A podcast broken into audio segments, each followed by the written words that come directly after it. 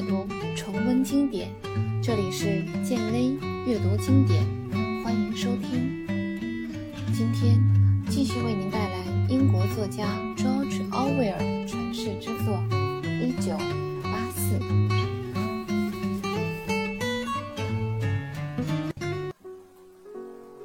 如果以二十世纪初期的标准来衡量现在的生活水平，那么。就算是中心党内的人物，生活也够艰苦朴素的。但是，只有他们可以享有少数的奢侈条件，比如他们住的地方设备完善而且宽敞，衣着用的是较好的料子，享受质量较好的饮食和烟酒，有两三个仆人，私人汽车或直升机。这使得他的地位与外围党员迥然不同，而外围党员能享有的待遇，比起我们成为无产者的下层群众，显得有优势。整个社会就像一个围城，一块马肉的差异就可以显出贫富的差异。由于同时还发生了战争，危险在所难免，所以就很自然地得出一个结果，即。想要维持生存，就要把全部权权力交给一个少数人阶层。下文我们还会提到，战争给人最直观的影响就是破坏，但战争所使用的破坏方式，人们从心理上倒还可以接受。从原则上来讲，我们曾经浪费世上大量剩余的劳动力，尽可能多的修建庙宇、殿堂。金字塔，或者挖完地洞再重新填满。总之，我们千方百计地生产出了大量的物品，然后所有的东西又因为战争而瞬间化为灰烬。但关于那些利用劳动力建造的行为，只能为有严格的三六九等的社会提供一些经济基础，而不能带来任何情感的积累。要知道，我们重点要考虑的，并不是群众的情绪如何，况且群众的态度也不是关键。只要他们的工作热情和积极性不减，一切都运转正常。我们要考虑的重点是党员的情绪。一个党员要具备一下最起码的素质：首先，肯定要有一定的能力，做事勤快。其次，还要具有一定的聪明劲儿。还有一点也很重要，那就是他必须也得是个轻信、盲目的狂热者，因为这种人的情绪里既有恐惧、仇恨，又不失赞美和高度的兴奋。换言之，他的精神状态要向战争状态看齐。究竟是不是真的在打仗？这场仗打得好坏与否？都不重要，毕竟有很多不确定的因素。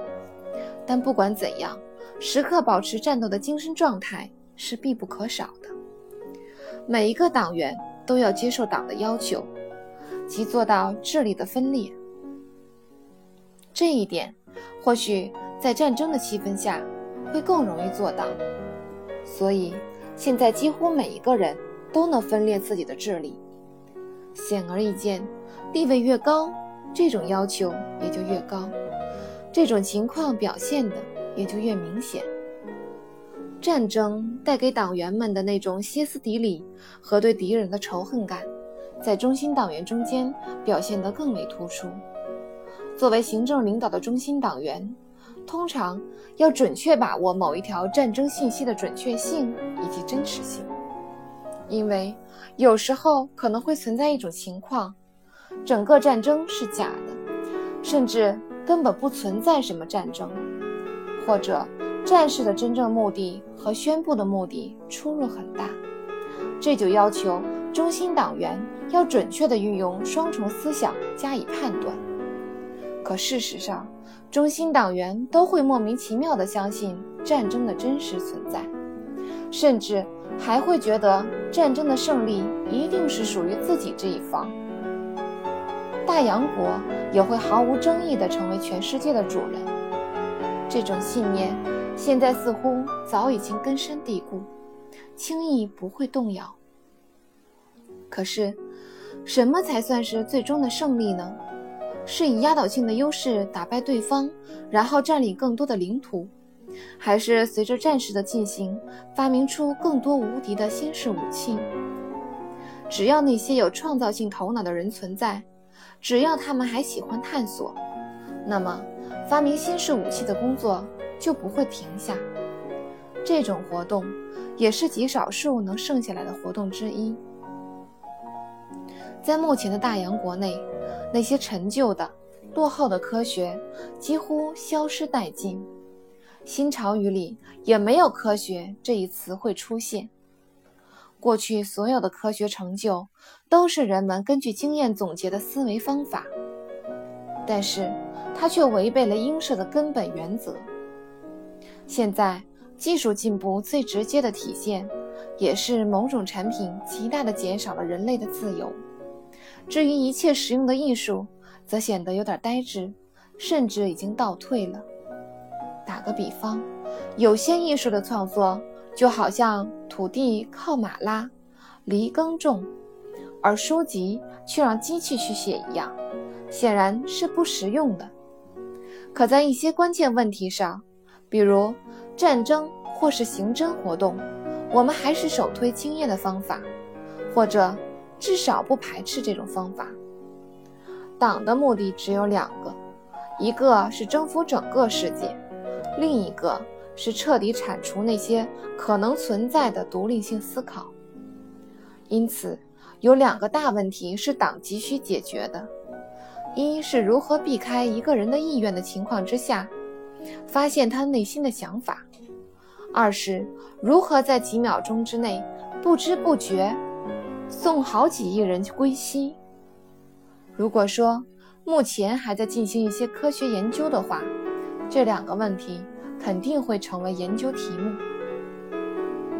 如今的科学家只有两类，一类是专搞心理研究兼严刑逼供的，他们能将一个人的面目表情、神态，甚至说话的腔调变化都研究得细致入微，还不断研究各种药物、震荡疗法、催眠术，拷打会对逼供有什么效果。另一类就是纯粹的化学、物理。生物学家，他们则完全置于研究那些与杀人相关的专业学科，对其他的东西根本不关心。总有那么一批专家在孜孜不倦地工作着，无论是在和谐部的庞大实验室里，还是在巴西森林深处的试验站里，或者是在澳大利亚的沙漠里，甚至是在南极那些人迹罕至的小岛上。都能看得到他们的身影。在他们这些人当中，有的专门负责对未来的战争制定详细的计划，有的则潜心研究体积更大一点的火箭弹，具有更强威力的爆炸物，甚至还会在装甲板的厚度和抗击打能力上花费大量精力。有的则对更加致命的毒性气体有着浓厚的兴趣。或者废寝忘食地发明一些足以使整个大陆的植植物都绝迹的可溶性药剂，以及一些对所有抗体都有免疫力的病菌。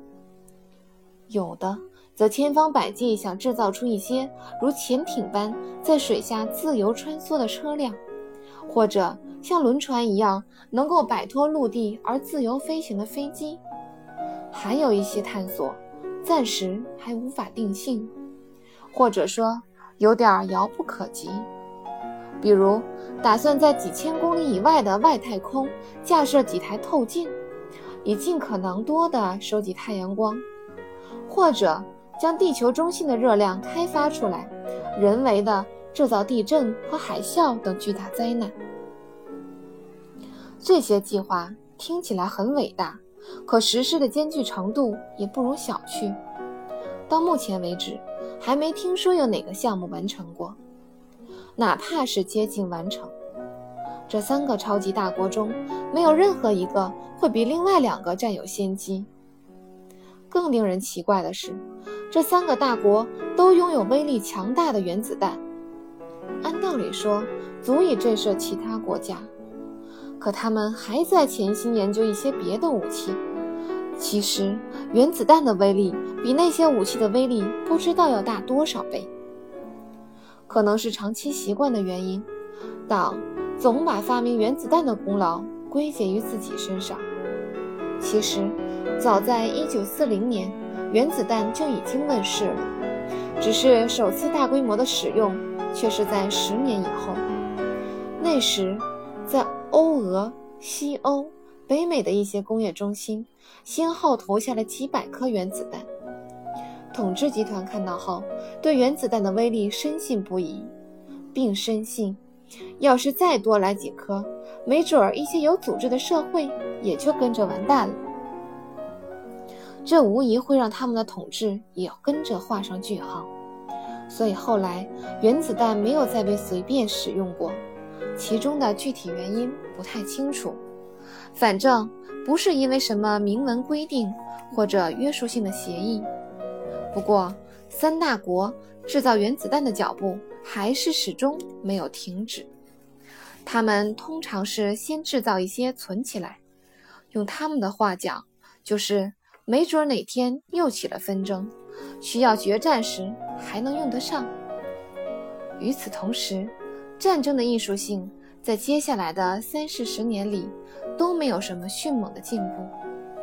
当然，除了直升机被更大范围的使用，自动推进的投射装置取代了轰炸机，坚不可摧的水上浮动堡垒将脆弱的军舰替换下场之外，社会上的一切几乎没有什么大的变化。最基本的坦克。潜艇、鱼雷、机枪，甚至步枪、手榴弹等，也依旧活跃在战场上。尽管各种媒体上不断传出无休止的杀戮依旧在上演的消息，但之前那种一个礼拜就会有成千上百甚至几百万人灭绝的惨烈消息，已经很少会报道了。这三个超级大国在进行战略部署时，从来没有想过可能会遭受严重的失败或者是危险。他们对同盟国采取军事行动时，也会采取一些大规模的突袭行动。可是每一次，他们采取的战略或者迷惑对手的策策略，都是大体一致的。这些策略无非就是用一些打仗、谈判的手段，或者。选择在恰当的时机背信弃义的方法，占领一些具有战略性的基地，进而将敌国团团围住，接着就和他们签订一些所谓的友好协议，声称几年之内双方肯定会和平共处，实际上就是为了麻痹对方，降低其警惕性。在合约规定的和平期限内，他们在一些战略要地将原有。将装有原子弹的火箭安置好，一旦有机会，就将这些国家炸得体无完肤，永无还手之力。接着，他们再如法炮制地攻击别的国家。这个计划听上去似乎天衣无缝，可实际上它与做白日梦也差不了多少。从现在看来，除了赤道一带和北极的局部地区发生过战事之外，并没有其他战争发生，也没有任何对别国领土占领的迹象。这也说明了一个问题，即为什么超级国家之间有些地方的疆域的划分显得有些随意。例如，欧亚国完全可以将在版图上属于欧洲地界的英伦三岛轻易拿下，但他却没有这么做。另一方面，大洋国完全可以将自己的疆界。扩展到莱茵河，甚至是维杜是维斯杜拉河一带，可这也没有成为事实，因为上述的种种做法显然和文化统一原则背道而驰，所以这一原则是大家都应该积极遵守的。如果大洋国想征服那些被叫做法西斯和德意志的地方，势必。要先将居住在那里的所有人民都消灭掉，可是完成这项任务的难度还是相当大的，或者是用同化的方法。但是，那至少也要同化有着大洋国同等技术发展水平、将近一亿的人民。就目前来看，三个超级大国面临的问题应该是一样的。单从外部结构看，他们是不允许国民随意和外国人有任何往来的，除非是有限的跟战俘或奴隶这类有色人种往来。即使是对当前的正式同盟国，他们也难以产生足够的信任。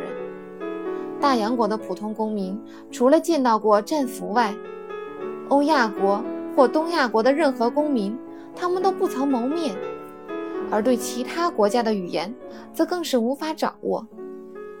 如果他们有机会接触到外国人，一定会惊奇地发现，虽然那些人的外貌和自己一样，但他们所说的话。却多半都是假的。假如真是那样的话，他所生活的封闭圈子就有可能被打破，他深深依赖的精神信仰也将化为泡影。因此，三个超级大国都意识到，无论波斯、埃及、爪哇、西兰怎么频繁地被不同的国家占领，但是除了炸弹之外，其他任何东西。都不能越过这些国家的主要边界。